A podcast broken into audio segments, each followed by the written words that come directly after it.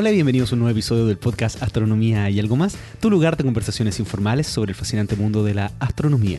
Mi nombre es Ricardo García y hoy te traigo el episodio número 65 donde converso con Ignacio Trujillo de su investigación que salió hace bastante poco, alrededor de un mes, donde obtiene la imagen más profunda desde la Tierra para tomar una imagen de una galaxia espectacular y poder estudiar lo que es la evolución de galaxias, lo que es la materia oscura y varios elementos. Así que vamos a conversar de todo esto, cómo se logra esta imagen y también vamos a profundizar en lo que es la materia oscura, las diferentes teorías que podrían explicar esta materia perdida, como, como Ignacio la llama. Y vamos a ver también algunas de las cosas como la, la gravedad modificada y varios elementos. Así que espero que disfrutes este, el episodio número 65. Y como tú sabes, los primeros minutos me gusta compartir no más allá de 5 minutos con ustedes. Y quería contarte que hoy día, sábado 9 de julio, he llegado a Barcelona voy a estar aquí en esta ciudad, en Barcelona, alrededor de una semana y media. Así que si tú estás en Barcelona, si pasas por Barcelona estos próximos días,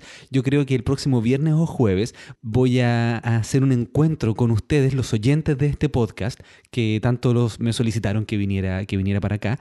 Así que atento porque ya lo envié a la lista de correo a astroblog.cl slash lista. Si no estás suscrito, por favor, suscríbete porque envío todas las semanas información interesante sobre lo que estoy haciendo, dónde estoy, si nos podemos encontrar y también diferentes temas sobre astronomía, cosas que voy descubriendo, que encuentro que son demasiado interesantes y quiero compartir contigo directamente a través de tu correo, así que astroblog.cl slash lista. Entonces, si no te llegó este correo diciendo que yo iba a estar aquí en Barcelona, escríbeme a ricardo.astroblog.cl cuando yo sepa el lugar y la hora les voy a enviar un correo. También voy a estar avisando por Twitter, arroba quasar. Si tú quieres que nos encontremos, yo quiero conocerte, quiero ponerles cara a ustedes. De verdad, esto de, de encontrarme con los oyentes ha sido maravilloso. He podido compartir con personas que escuchan esto, conocer lo que hacen, cómo influye esto, porque lo que yo hago al final es mirar números, cuántas descargas, son miles de descargas semanales, llevo más de medio millón de descargas superado hace, hace bastantes meses, pero a mí lo que me importa es poder motivar, lo que se logra con esto va más allá de lo que yo me podría haber imaginado. Lo que me contaba, por ejemplo, estuve compartiendo con Josh en Tenerife, me alojó en su casa. Josh, muchas gracias, la pasé muy bien.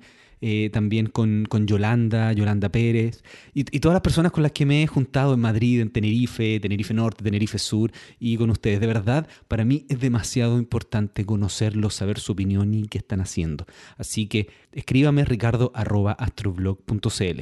También quería agradecer a todas las personas que ya están haciendo sus aportes en Patreon para poder mantener todos los costos necesarios de la creación de este podcast, porque se vienen cosas muy interesantes que yo voy a estar realizando y necesito que si tienes la posibilidad hagas un aporte mensual constante a través de Patreon y eso además te va a hacer parte de un grupo privado de Facebook donde hemos estado conversando de varias cosas interesantes y van a ser quienes me van a ayudar directamente a la creación del contenido astronómico, tanto en YouTube como este podcast.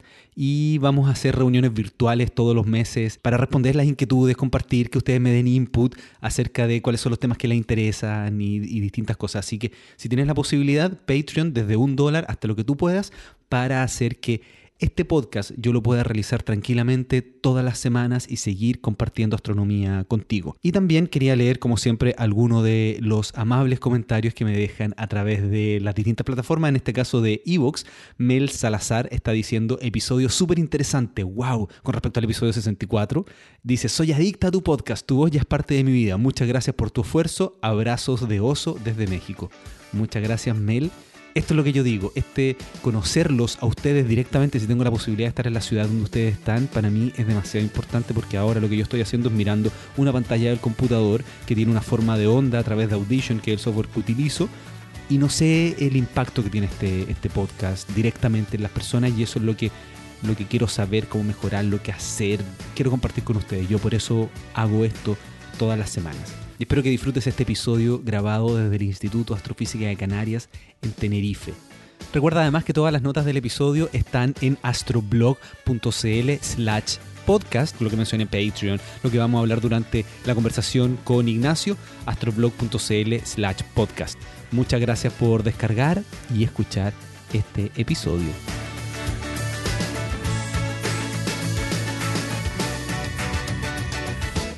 Bueno, me encuentro aquí con Ignacio Trujillo. ¿Cómo estás? Hola Ricardo, ¿qué tal? Encantado de estar contigo. Un gusto poder conversar de galaxias, que es tu tema. ¿Puedes hacer una pequeña introducción a lo que tú te dedicas, dónde estamos, para que mis oyentes te conozcan? Bueno, yo soy investigador eh, aquí titular en el Instituto de Astrofísica de Canarias. Llevo ya muchos años en la astronomía, aunque no soy tan mayor, pero me formé aquí en Canarias y después estuve de estancia postdoctoral eh, cinco años fuera. Estuve tres años en, el Max en Heidelberg, en Alemania. Y después estuve también eh, trabajando en la Universidad de Nottingham un par de años. Y después en España existe un programa que se llama Ramón y Cajal, que sirve para recuperar gente que está, investigadores que están fuera del país y me volví, estuve cinco años en esa plaza y después finalmente eh, conseguí ya la plaza de titular aquí en el Instituto de Astrofísica Canaria. Y en este momento estamos en tu oficina grabando. Así que si escuchan algo, por aquí pasan aviones, están haciendo arreglos, pero no importa, tenemos que conversar de galaxias porque es un tema demasiado fascinante. Y yo creo que partamos con esta publicación que tuviste ahora hace un par de semanas, el primero de junio. Sí. Es muy reciente, que es la imagen más profunda que se ha obtenido desde la superficie de la Tierra. Correcto. O sea, desde la Tierra, porque... Desde la Tierra, sí. Cuéntame un poquito más sobre eso y ahí profundizamos en todo el tema de galaxias, evolución de galaxias, que es un tema vale, fascinante. perfecto. Bueno, te cuento, el proyecto que teníamos era eh, ver hasta dónde se puede llegar eh, en términos de, qué brillos superficiales, y ahora te hablo un poquito más de qué significa eso, con los telescopios más grandes del momento, que son los telescopios de 10 metros hasta que no venga la nueva generación de telescopios de 30, 40 metros, son los telescopios ópticos, digamos, que, más, capacidad tienen. Claro, en astronomía se separan los telescopios en categorías. Entonces estamos hablando de la categoría 10 metros. Exactamente. que hablamos del diámetro del telescopio. Exacto, ocuparon en realidad uno de 10,4. Sí, correcto. Pero es categoría 10 metros. Sí, telescopios de la clase 10 metros, decimos en, en clase, astronomía. Sí. Entonces, ¿cuál es la idea de tratar de llegar más profundo? ¿Es mirar más atrás en el tiempo o es ver más detalles las dos los cosas, objetos? Las dos cosas. Es que en astronomía para que los oyentes lo entiendan bien, por profundidad eh, entendemos la capacidad de la detección de objetos con muy bajo brillo. ¿vale? Eh, no hay que confundirlo con la profundidad en distancia, que también, pero clásicamente se han hecho como dos tipos, dos tipos de imágenes. Cuando tú observas mucho tiempo en un telescopio, efectivamente puedes estar buscando dos cosas. Observar las fuentes más lejanas, que al estar tan lejanas emiten muy poco brillo eh, y por lo tanto es difícil captarlas, o por otro lado, puedes también tratar de estudiar objetos que intrínsecamente tienen muy poco brillo. Pues, por ejemplo, eh, ponía algún ejemplo para que se entienda mejor. Uno puede estar buscando faros al final del universo, es decir, los faros son objetos muy brillantes intrínsecamente, pero los coloco muy lejos, miles de kilómetros, intento ver esa luz, o bien puedo estar buscando linternas pero que estén relativamente más cerca, a centenares de metros o algo así. Es como tratar, por ejemplo, de observar esta supertierra teórica que, es el planeta 9 que deberíamos tener aquí cerca y que tiene muy bajo brillo. Por ejemplo, aunque en este caso nosotros estamos intentando ver, bueno, cuán, eh, con este tipo de telescopios, los telescopios más grandes, los telescopios de 10 metros, hasta qué nivel de profundidad en términos de brillo, de brillo superficial, que le llamamos nosotros en astronomía, podemos ser capaces de detectar algún detalle. Claro, y esto se mide en magnitudes. En magnitudes por, eh, por área, magnitudes por arco segundo cuadrado se llama. entonces el área es el arco segundo cuadrado. Sí, se utiliza esa, esa referencia un arco segundo cuadrado es realmente algo ridículo, porque, no sé, eh, por ejemplo, para hacerte una idea, el área de la Luna no se mide en segundos de arco, sino se mide en arco minuto, es decir, 60 veces, un arco minuto son 60 segundos de arco, ¿no?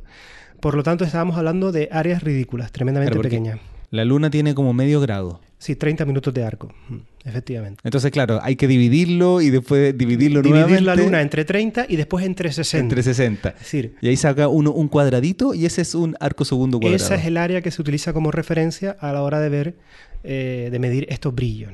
Pero si quieres, para ir poniendo en contexto lo que, hasta dónde hemos podido llegar, para que uno se haga una idea, eh, cuando uno va, por ejemplo, a los, observatorios chilenos, por, por, ah, hacer un guiño a, tus oyentes, ¿no? Que, están en Chile. Ahora, la mayoría de mis oyentes están acá en España. Ah, vale, pues entonces a los observatorios españoles, por ejemplo, que estén en, las Islas Canarias, por ejemplo, el Observatorio de La Palma, pues cuando uno se va al sitio más oscuro de la Tierra, que son estos observatorios, que por eso se han hecho ahí los, los telescopios, porque son los sitios más oscuros, Claro, que es Hawái, Canarias y Chile. Eh, sí, que son los sitios de referencia profesionales. Hay otros sitios más oscuros en el planeta, pero a lo mejor no se han utilizado por eh, diferentes razones. ¿no?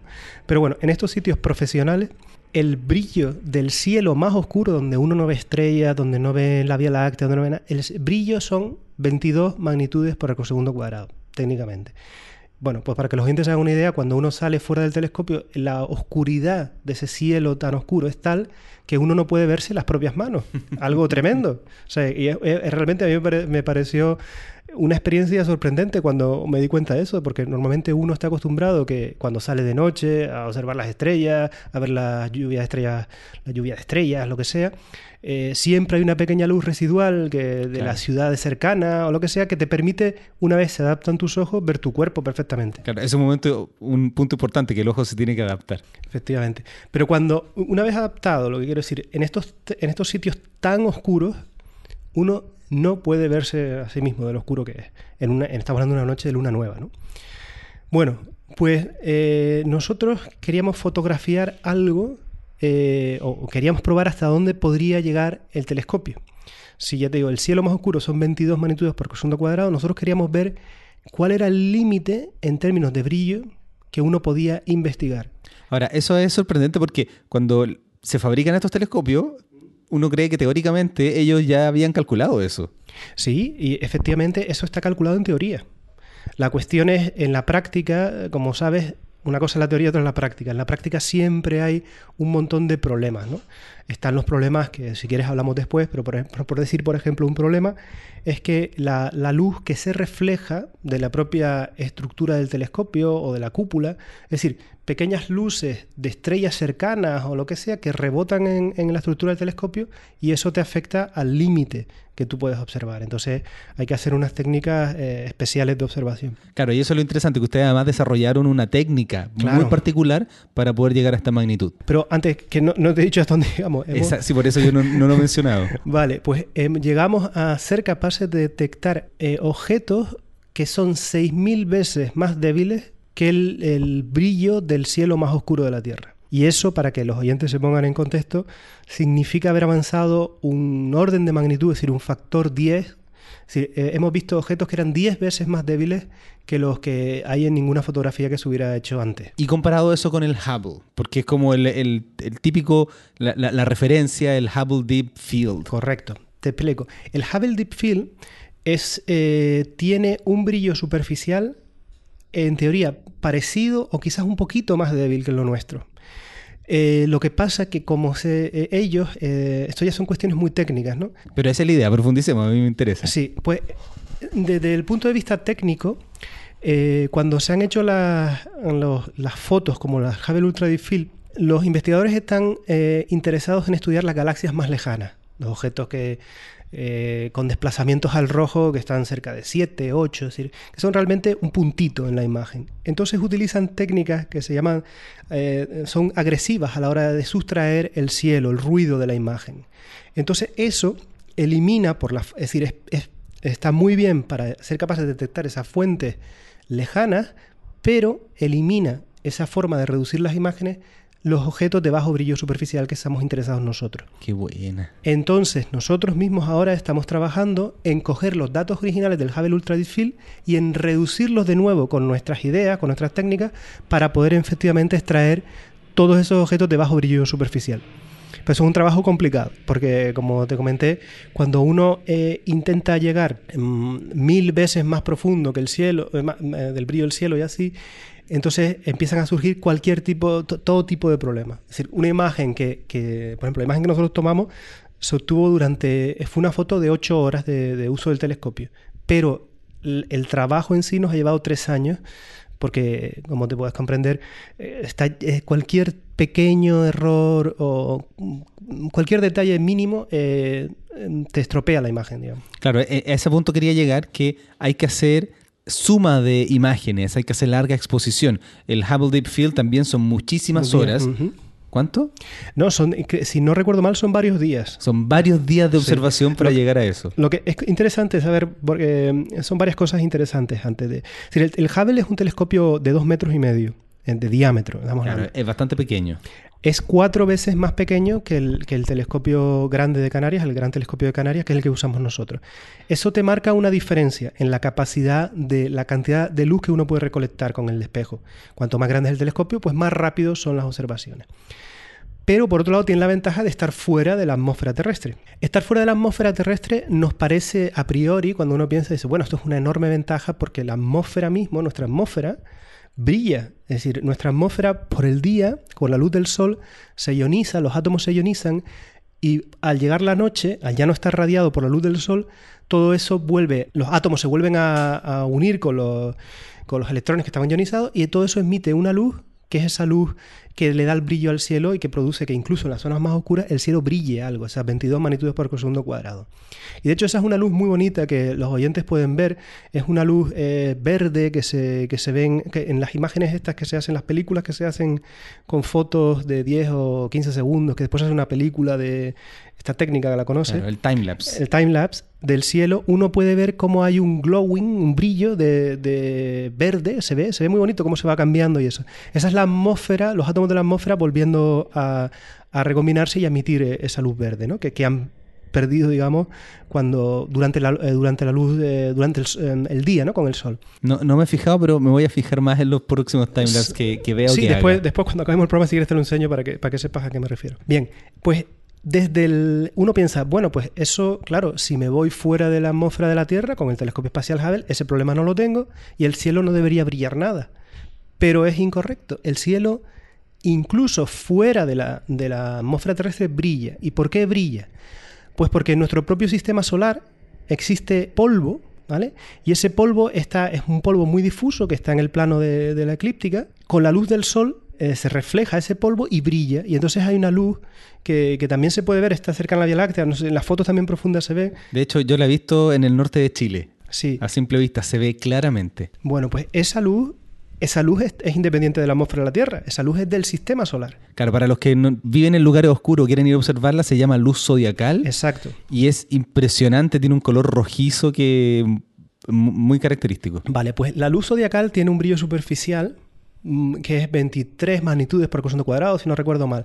Es decir, que desde el espacio no ganas tanto. Es decir, ganas eh, a lo mejor un, un factor 2, un factor 3 en, oscuridad, pero no tanta. Es decir, esto es una cosa que me, me resultó curioso cuando lo aprendí, ¿no? Si uno piensa, ah, me voy fuera de la Tierra y ya tengo todas las ventajas del mundo. No, hay... Hay que irse fuera del sistema solar. Y, y, ahora viene la otra cosa. Dice, ah, bueno, pues me voy fuera del sistema solar.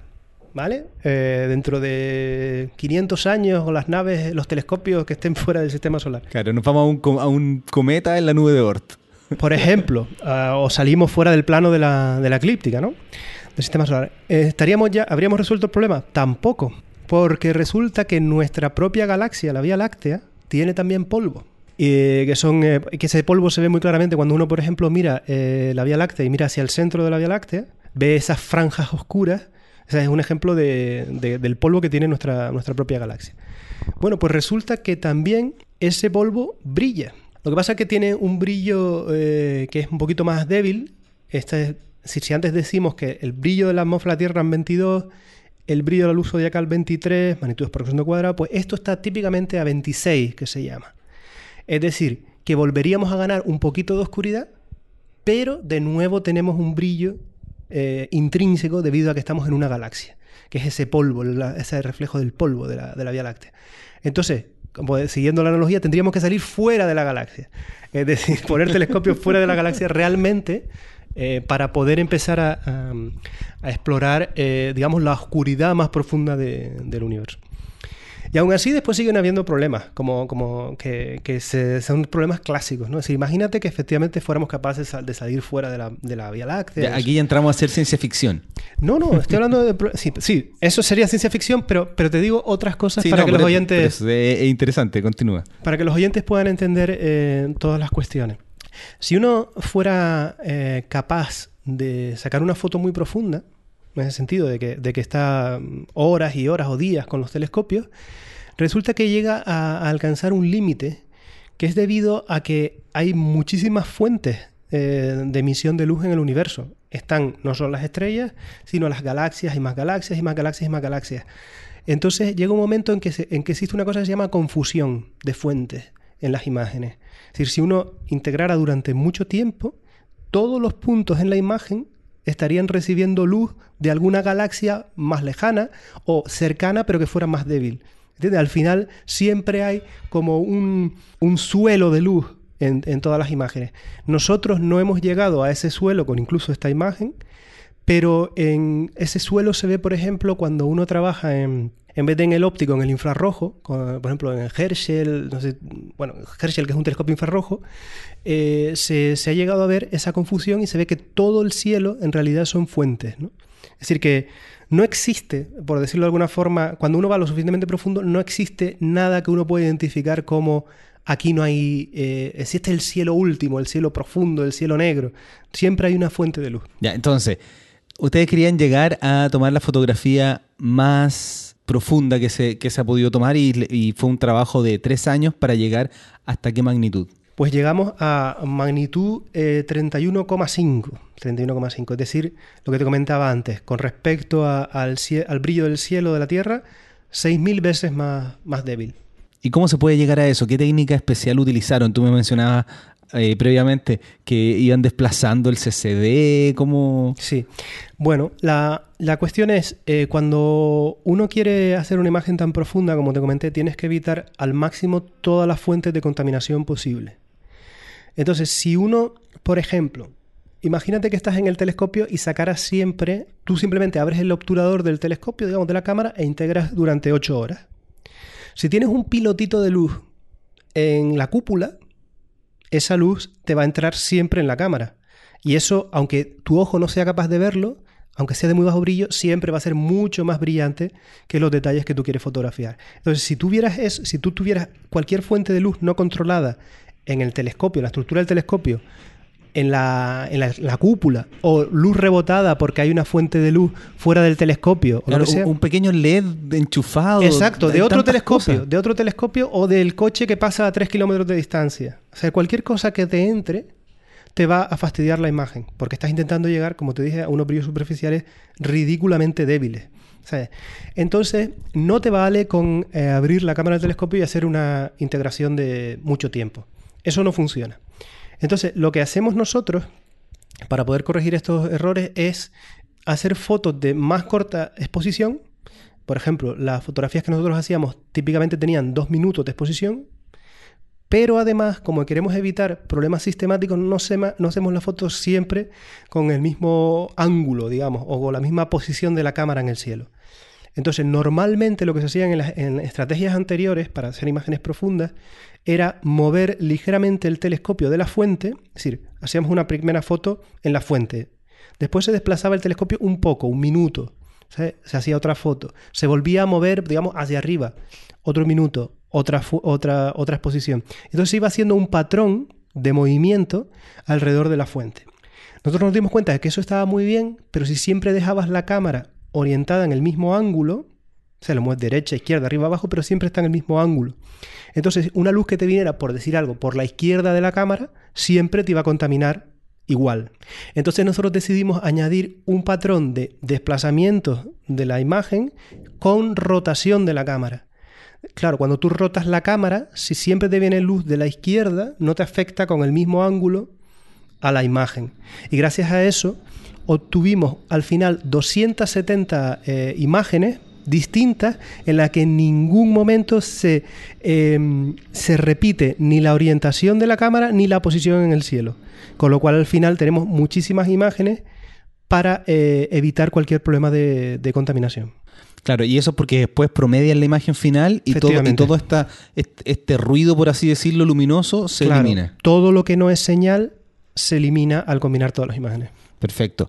Entonces ahora viene la pregunta, ¿cuál era el objetivo? Porque uno dice, queremos tener la foto más, o la imagen, porque a los astrónomos les gusta decir foto, la imagen más profunda, pero tiene algún objetivo, un estudio sí. en particular. Bueno, el, el, el, primer objetivo, es decir, te, te, cuento un poco la historia de esta foto. Eh, nosotros eh, queríamos ver, eh, insisto en la idea que nosotros queríamos ver hasta dónde se puede llegar.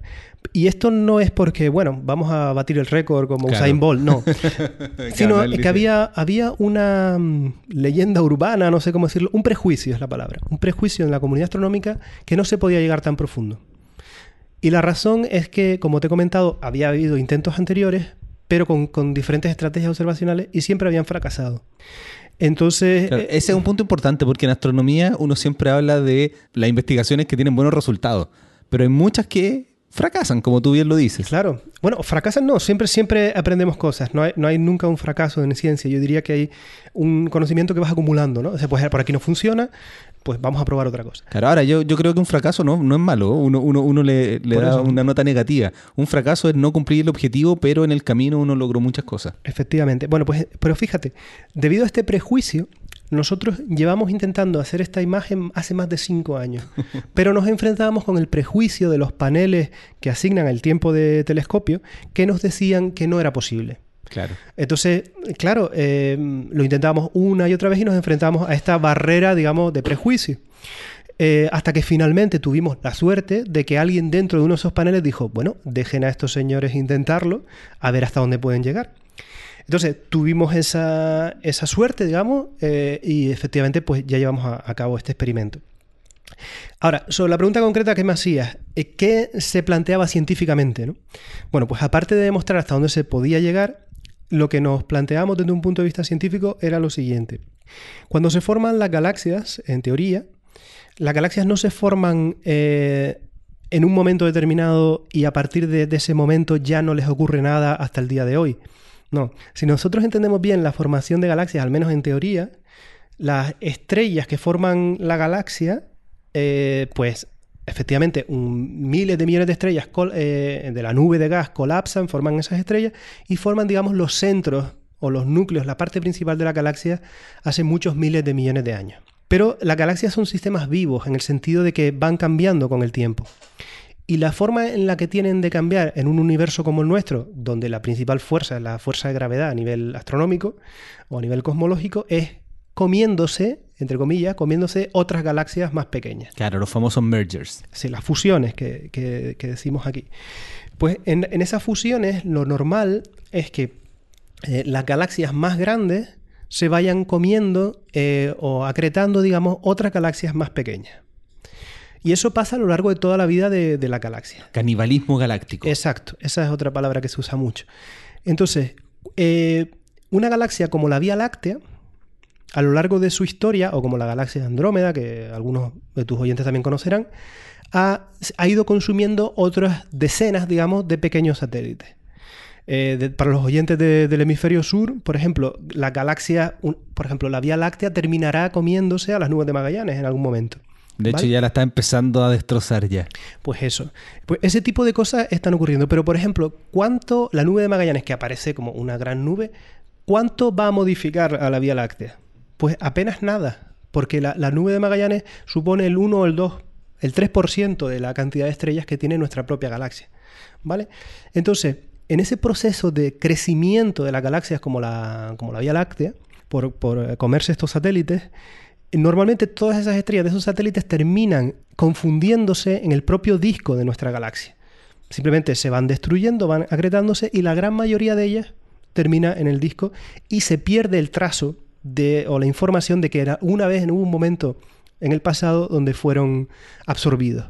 Eso ahora con el nuevo satélite que van a, bueno, que ya está tomando datos, el famoso satélite Gaia, que va a medir la posición y la velocidad de, tantas estrellas, mil millones de estrellas creo, de la Vía Láctea, eso se va a poder recuperar un poquito. Y, están pronto a sacar los datos. De hecho, yo estuve hace poco en, ESA, en Madrid, donde tienen los datos y me decían, estamos esperando a poder... Sí, creo que a final de año, si no recuerdo mal.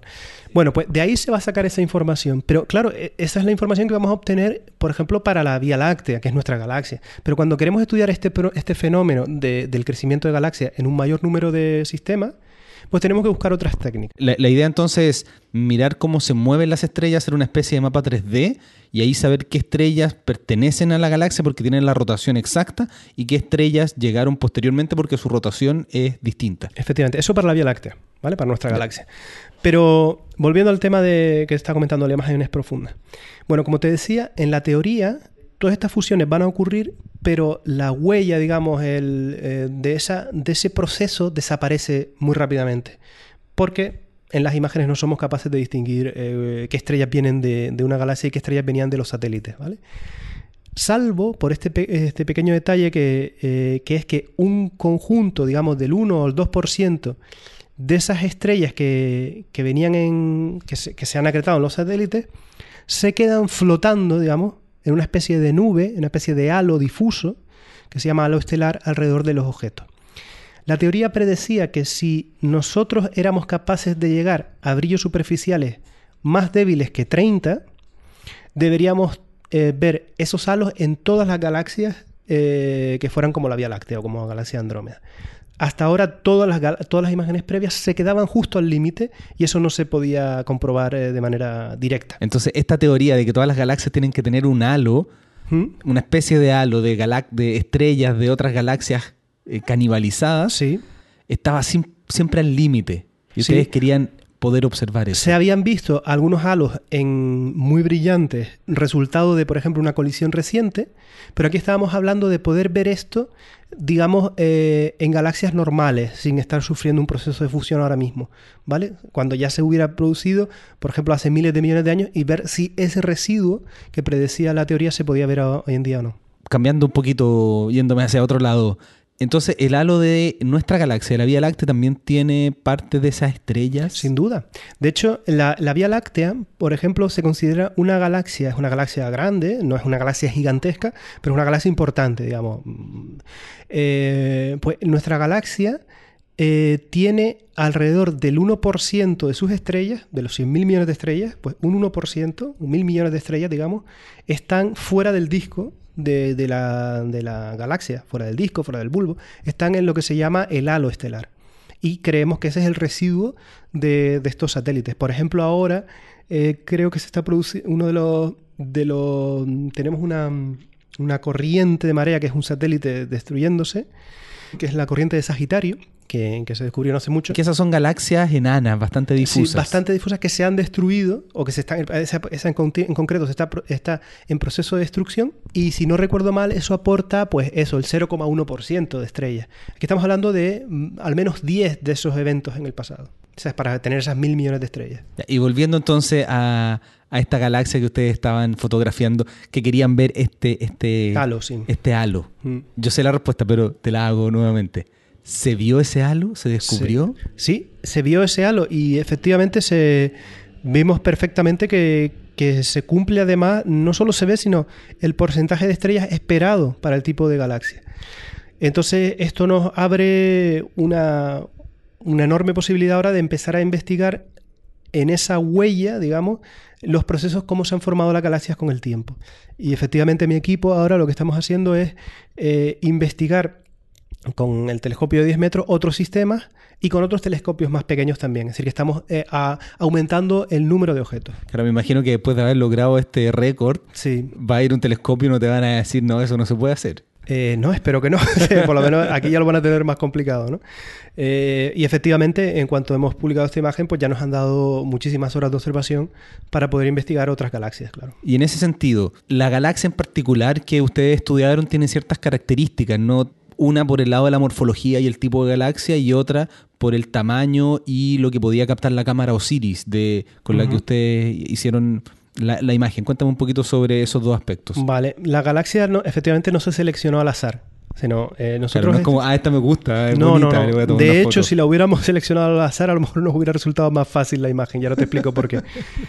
Nosotros eh, escogimos un objeto que tuviera, que tenía que satisfacer dos características. Una era que se pareciera a, nuestra galaxia o a la galaxia de Andrómeda, una galaxia de espiral relativamente grande, ¿vale? Porque, eh, porque queríamos, porque en este tipo de galaxias, al ser cercanas, es donde los modelos, las simulaciones de formación de galaxias es donde más se han concentrado, y por lo tanto las predicciones son más, más claras. Entonces queríamos coger una galaxia similar, pero por otro lado tenía que estar lo suficientemente lejos para que la cámara del telescopio fuera capaz de captar la galaxia y sus alrededores. Bueno, pues cuando hicimos esas cuentas nos, nos sur- eh, nos surgió de manera, digamos, natural esta galaxia, que tiene un nombre muy raro, es UGC eh, 180, Claro.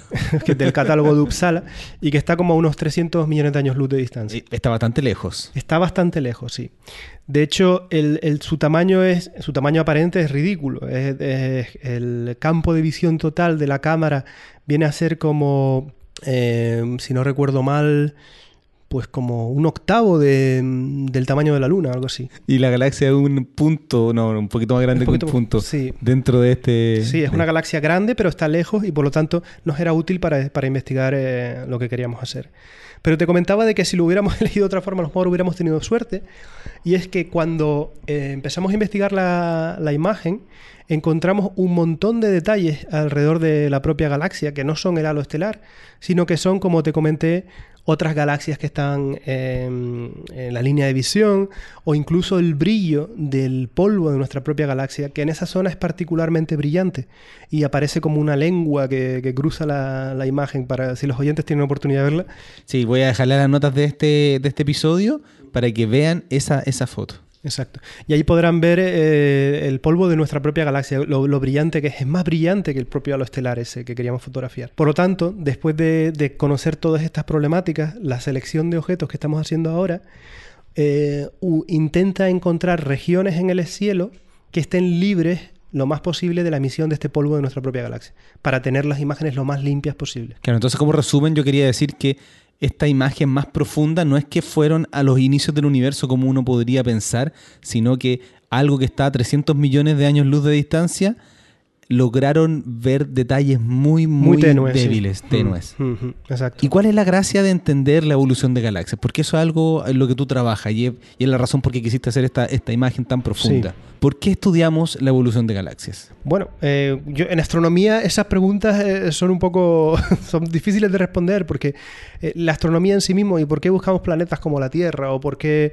o por qué estudiamos las manchas del Sol. Bueno, lo hacemos primero porque podemos hacerlo, ¿no? Claro, porque lo segundo, Lo segundo, yo, al menos, esta es mi visión personal, entiendo que el tipo de trabajo que hacemos en astronomía es un trabajo de historia del universo.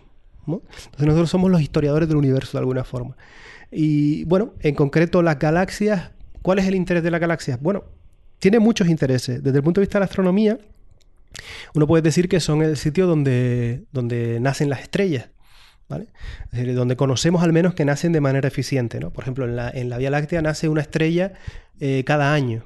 Bueno, pues cuando uno se va hacia atrás en el tiempo se da cuenta que en galaxias como la, como la nuestra, hace digamos eh, 8.000 o 9.000 millones de años, pues nacían 10 eh, estrellas por año. ¿no? Es decir, que se ve claramente cómo las estrellas se han ido formando en la galaxia. Entonces, si queremos entender la propia formación del Sol, eh, dónde nació, cómo evoluciona, si, nació en el mismo sitio de la galaxia o no, si se ha movido, eh, si la, cuántas estrellas tenía alrededor. Eh, el Sol nació en un entorno con muchas estrellas alrededor o nació con pocas. Todo este tipo de cuestiones necesitamos entender la formación de, la galaxia en sí mismo. Eso es un punto de vista puramente astronómico, digamos.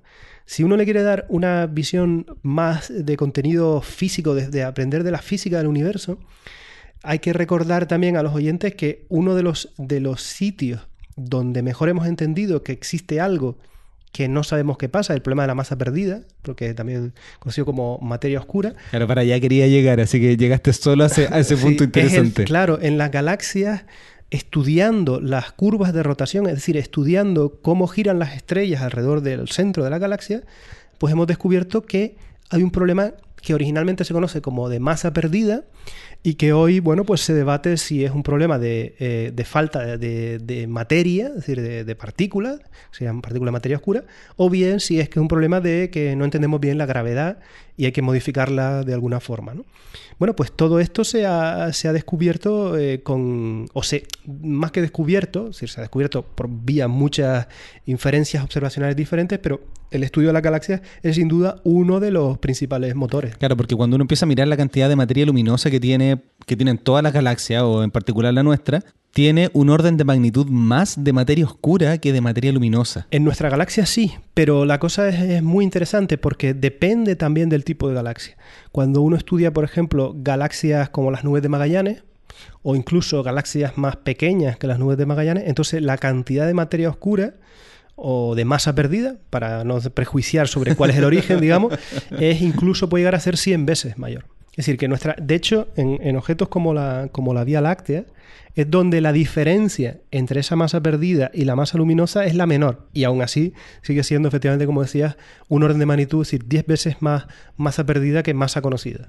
Claro, yo tengo algunas personas que empiezan a decir que no creen en la materia oscura ni en la energía oscura, que tú ahora la estás llamando de esa forma que, me gusta tanto de masa perdida.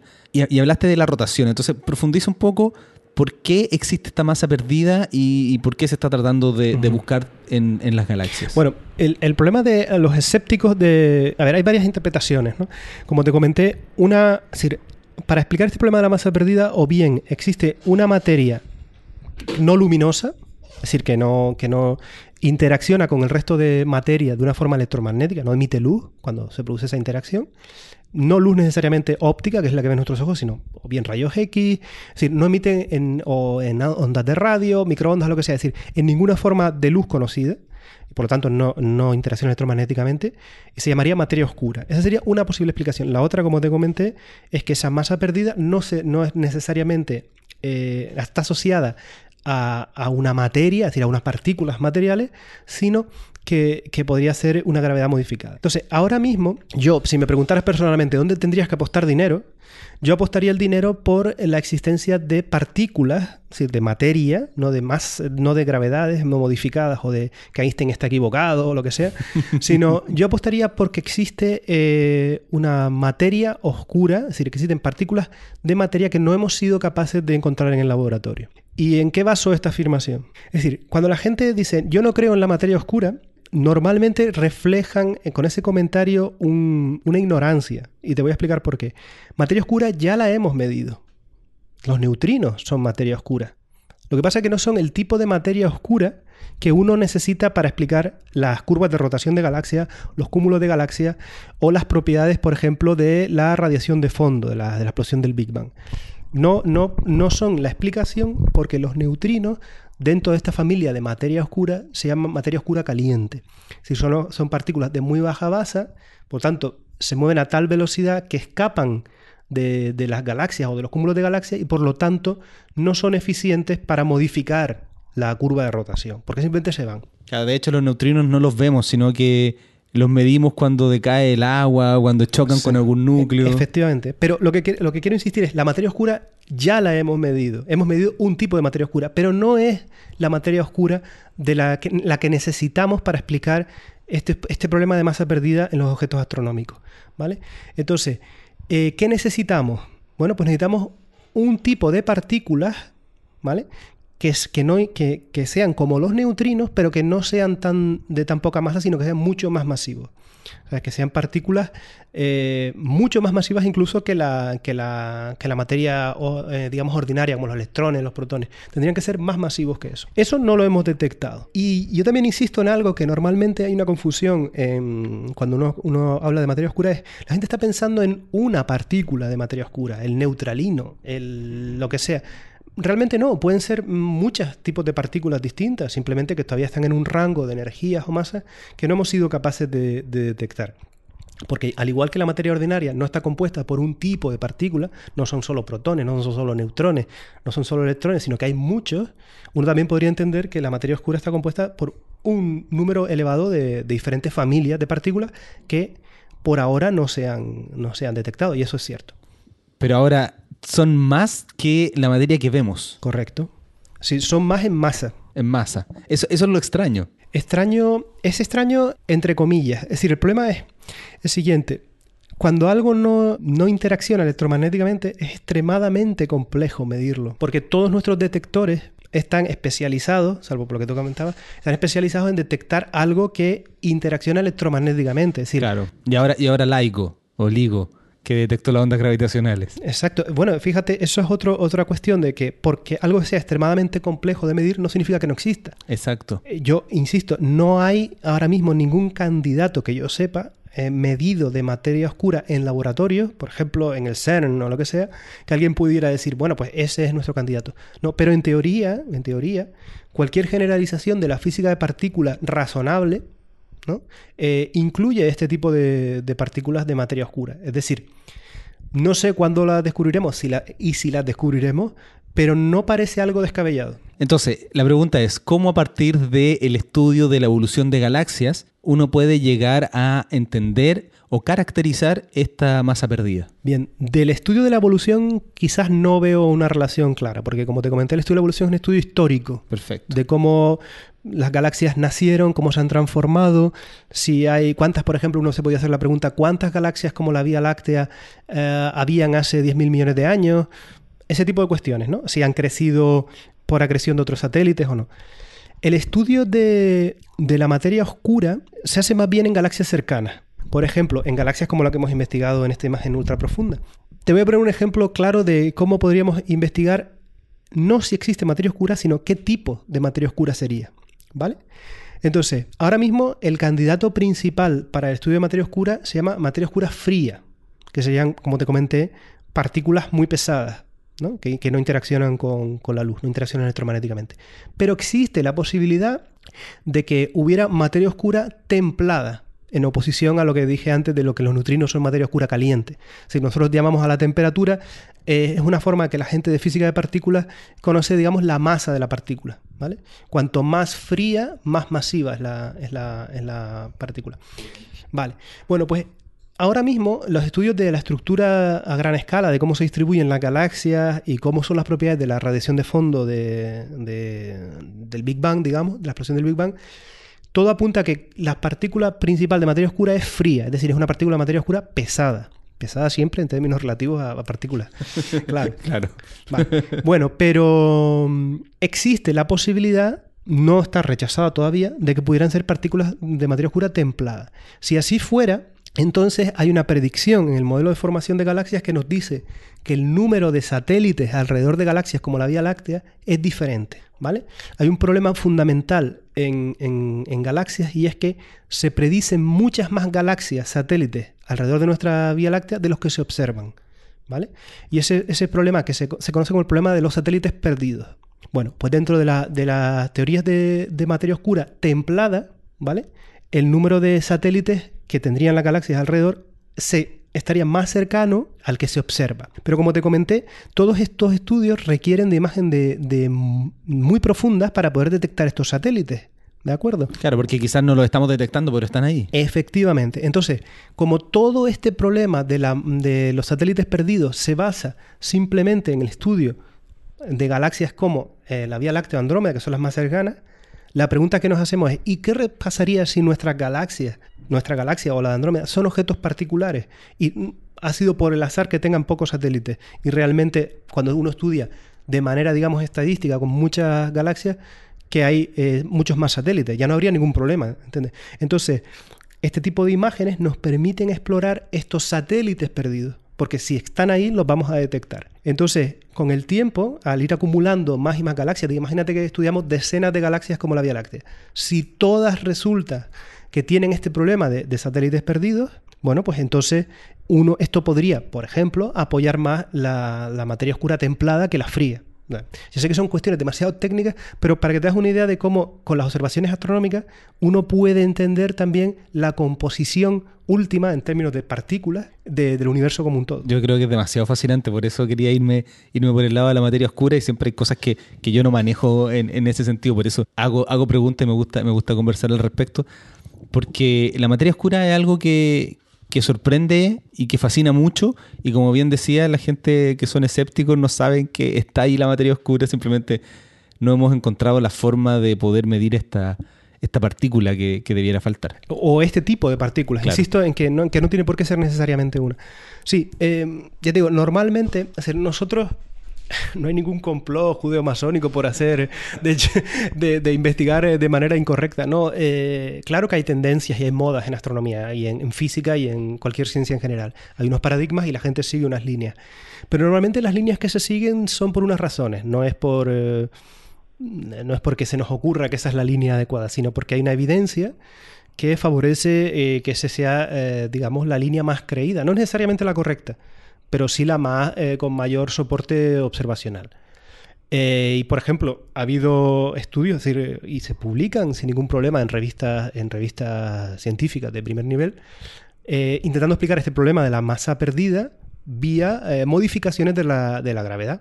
Por ejemplo, si quieres, hablo un poquito. Sí, por favor, que interesante que todos conocemos la fuerza de gravedad, F igual M por, otra M partido por R cuadrado. Entonces dicen que ese, ese cuadrado varía. Sí, te explico un poco. Por favor. Vale, es decir, eh, efectivamente la, teoría última de la gravedad que tenemos no es la de Newton, como sabes, sino la relatividad general.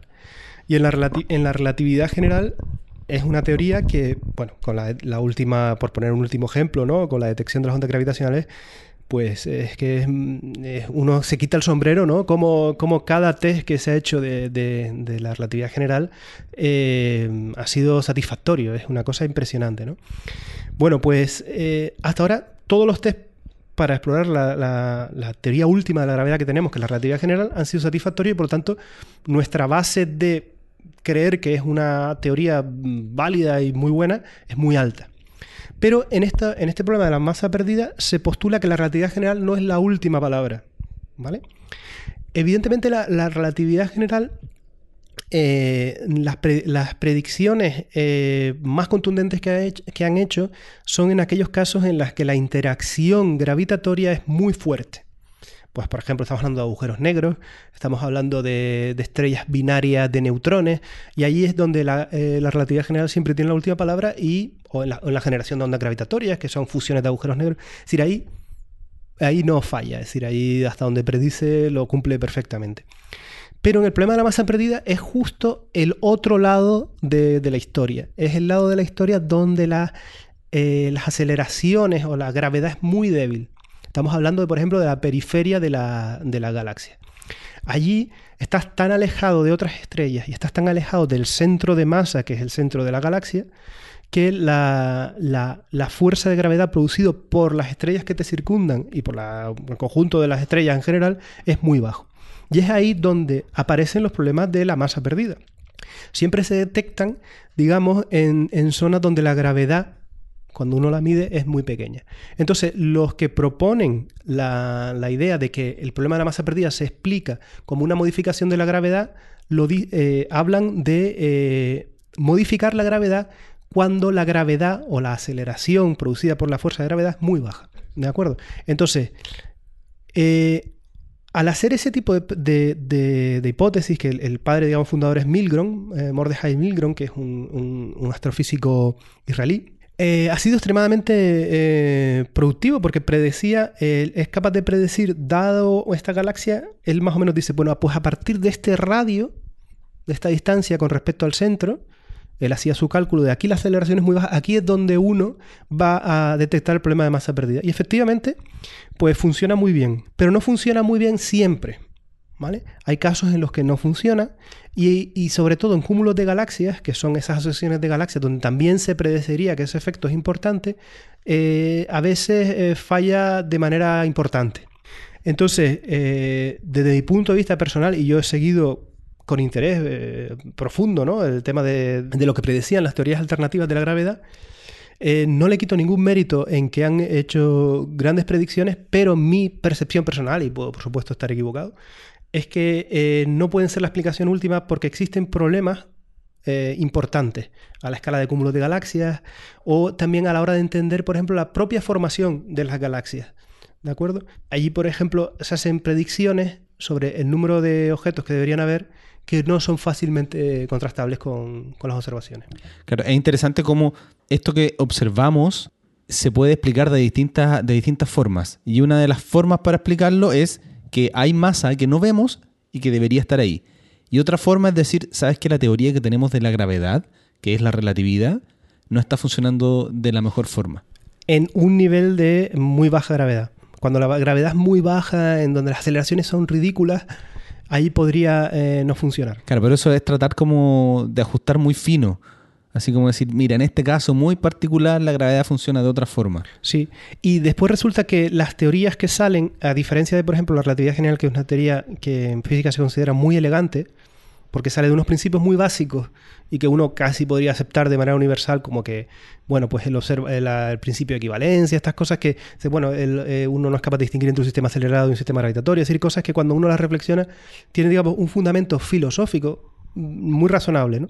Aquí no, aquí estamos hablando de una modificación ad hoc de la teoría para poder explicar un problema. Exacto. No, no, tiene unos principios básicos muy claros. Yo no creo que incluso los defensores de la modificación de la gravedad, como he comentado, consideren que esta teoría es la teoría última. Ellos dicen en todo caso que es una teoría efectiva que, que puede apuntar hacia, hacia dónde va. Pero eh, ellos cuando intentan, eh, eh, digamos, expandir eh, la relatividad general para contener esta, esta, solución de muy baja gravedad, pues realmente generan una teoría mm, que no es elegante. Por decirlo de alguna forma. No significa nada, podría ser la verdad, pero eh, no es claro, pero, pero, hay que probar por ahí, es como el caso de la inflación. Claro. También nació como una especie de ajuste y terminó siendo lo que es hoy día la inflación. Sí. Cuéntame qué es lo que se viene en las investigaciones que están haciendo.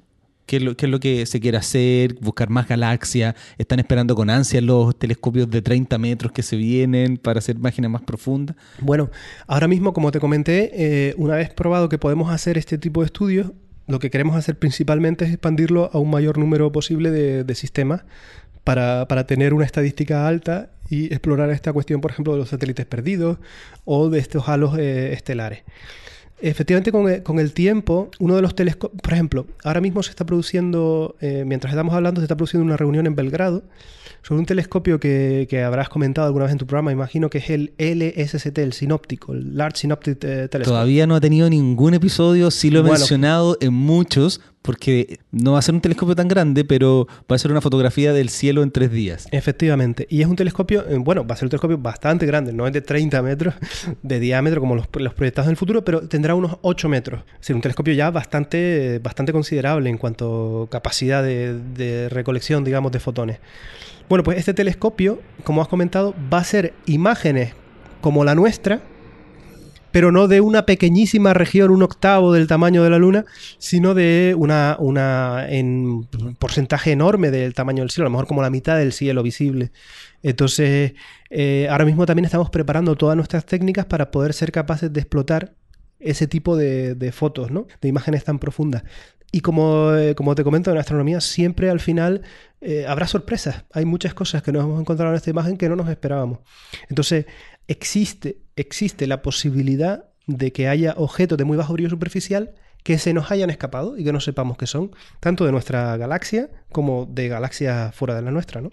Entonces estamos con los ojos abiertos a ver qué vemos. Además, la gracia del desarrollo de la técnica que ustedes hicieron, porque pueden, como me decía, reprocesar los datos de Hubble o de, otro, de otras imágenes para obtener algo un poquito más profundo. Efectivamente, y estamos haciendo hincapié, por ejemplo, ahora eh, dos miembros de mi equipo que están allí en, Bel en Belgrado, eh, están eh, comentándoles todas las dificultades que hemos, hemos, tenido, cómo las hemos superado, para que en el desarrollo de, este cartografiado que va a ser el, el, telescopio sinóptico del que estamos hablando, pues lo tengan en cuenta. Entonces, a partir de esta, este, esta publicación que tuvieron, que tuvieron hace poco, yo vi que tuvo una, una repercusión muy importante en los medios. ¿Dónde has salido? ¿Te han contactado? ¿Has tenido entrevistas? Cuéntame un poquito sobre, sobre eso, porque no siempre un resultado científico tiene tanto influencia mediática. Sí. Bueno, este, este, este resultado ha sido muy bien recogido en los medios nacionales y los periódicos más importantes, como por ejemplo aquí en España el, el, los periódicos más conocidos como El Mundo, El País.